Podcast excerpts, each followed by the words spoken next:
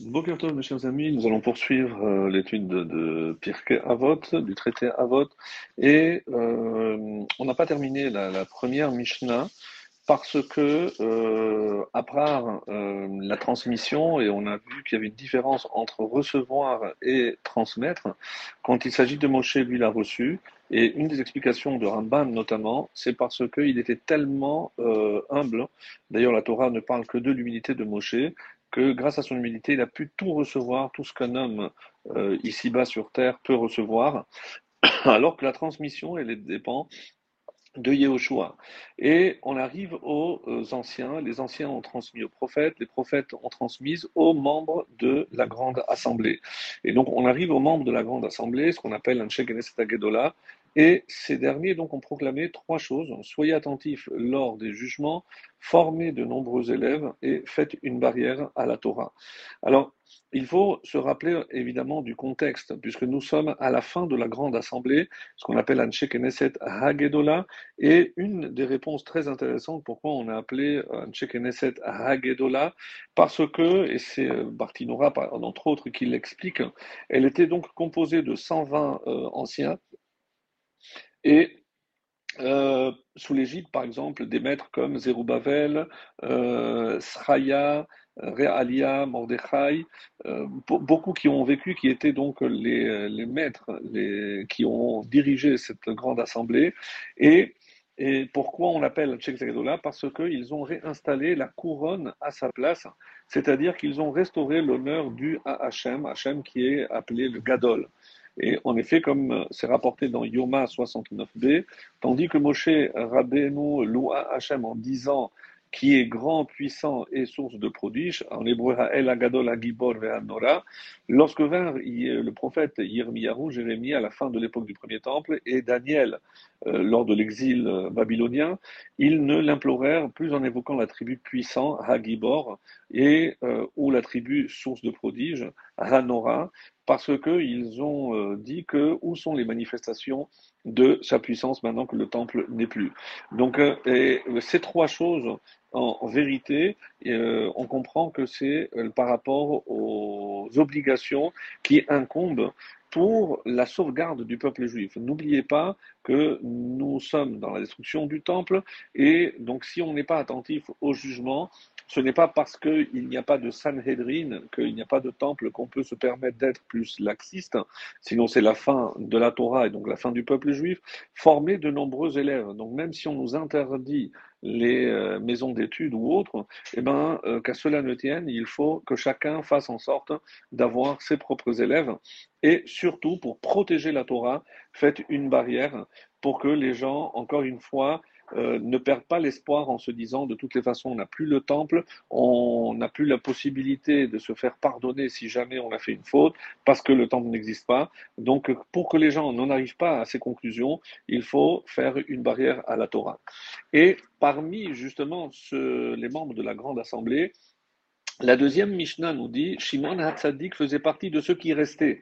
Donc, euh, comprendre par là, comme nous le dit d'ailleurs Bartinora, qu'il faisait partie des derniers d'entre les membres de la Grande Assemblée. En effet, après que ceux-ci furent tous décédés, l'ensemble de la tradition, à savoir euh, ce qu'on appelle nous les enseignements de la Torah orale, sont restés euh, entre ses seules mains. Il était le seul détenteur de toute cette transmission, et notant d'ailleurs qu'il euh, était un grand prêtre, comme c'est rapporté. Donc son père, euh, il était le petit-fils de Yadoua et le fils de Chonio. Il est le descendant d'une lignée ininterrompue de, de Kohanim de grands prêtres, comme euh, c'est rapporté dans le livre de Nehemiah, euh, au chapitre 12. Il semble donc qu'il a été nommé parmi les membres de la Grande Assemblée alors même qu'il était déjà intronisé comme Kohen Gadol. Euh, rappelons également que c'est lui qui est sorti euh, pour recevoir Alexandre de Macédoine, Alexandre le Grand, parce que à l'époque il y avait ce qu'on appelle les Koutim, donc d'une région qui, s'appelait Kouta à l'époque du deuxième temple, et euh, ils ont fait une conversion collective, mais qui a été longtemps controversée, et par la suite, elle sera annulée par nos sages. Et eux avaient construit un temple idolâtre sur le, mont Gérizim afin euh, d'imposer donc justement leur culte. Ils ont convaincu l'empereur euh, Alexandre le Grand de l'inimitié des Juifs à son égard. Et c'est pour ça que lorsque euh, Shimon Hatzadik a eu vent de ceci, il a revêtu ses, vêtements sacerdotaux de Kohen Gadol, il a rassemblé tous les dignitaires du peuple et il a marché à la rencontre d'Alexandre le Grand qui est resté bouche bée parce qu'il a dit que c'est celui que je vois dans mes rêves chaque fois que je réussis dans une bataille. Et c'est pour ça que le visage de Shimon Hatzadik lui apparaissait en songe, et c'est ce visage qui le guidait à la victoire. Et c'est à la fin, donc, euh, ils sont allés sur le mont Gerizim, les Juifs ont rasé le temple des, des Koutim, et ils ont planté, comme ça rapporté, des semailles à, à, la place. Alors, quels sont les enseignements justement de Shimon Hatzadik Il disait alors comprendre que euh, il disait, il, ne disait pas que cela bien entendu, mais régulièrement. Donc c'est quelque chose sur euh, laquelle il revenait très souvent. Le monde tient sur trois choses. Qu'est-ce que ça veut dire que le monde tient? C'est-à-dire que le monde n'a été créé que pour qu'existent ces trois choses et pour qu'il y ait des hommes sur Terre qui s'occupent de ces trois choses. Quelles sont-elles? Sur l'étude de la Torah, premièrement, sur le service donc des, sacrifices dans le temple et sur le fait de dispenser la bonté donc autour de soi. Alors Qu'est-ce que euh, cela veut dire euh, concrètement? Le monde tient donc sur l'étude de la Torah. En effet, euh, nous dit le Bartinora, le peuple d'Israël n'avait pas reçu la Torah pour l'étudier et en accomplir les. Si, la, si le, peuple n'avait pas reçu la Torah, eh ben, comme il est rapporté dans le livre de Jérémie, Yermiyahu, de chapitre 33, le verset 25, si ce n'était pour mon alliance jour et nuit, je ne maintiendrai pas l'existence des cieux et de la terre. Euh, il y a plus d'autres explications dans le traité de Shabbat 88a pour bien comprendre que le, ciel et la terre n'ont été créés que pour permettre à des hommes d'étudier la Torah. Et c'est ça le sens de Bereshit, pour Bereshit, pour Réchit, pour la Torah et pour le peuple juif qui s'appelle Réchit, le monde a été créé.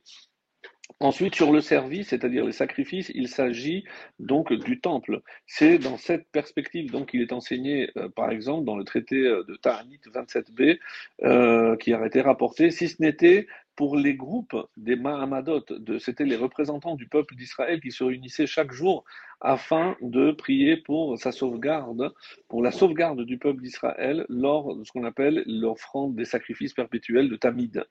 Euh, on trouve par ailleurs que c'est grâce au sacrifice que Noir a offert lorsqu'il est sorti intact de l'arche que le euh, Hakadosh a fait le serment de ne plus faire s'abattre de déluge sur le monde.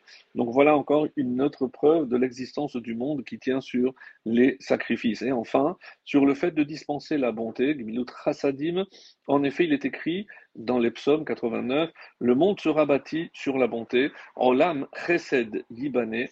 Dispenser la bonté consiste par exemple à réjouir un jeune couple qui se marie, consoler les endeuillés, rendre visite à des malades, euh, à s'occuper d'inhumer des morts, tout ce qui relève donc de ce registre-là. Et qu'est-ce que vous remarquez? Que même si euh, on n'étudie pas la Torah, même si le temple disparaîtra, le monde pourra malgré tout rester sur la bonté. Tant qu'il y a la bonté, le monde peut tenir. D'où le savons-nous? Parce que l'étude de la Torah euh, est incarnée par Yaakov, le service des sacrifices par Yitzhak et la bonté par Abraham. Et lorsqu'on fait la Hamida, comme vous le savez, on termine Magen Abraham, le bouclier d'Abraham, parce que tant qu'il reste la bonté, le monde tiendra.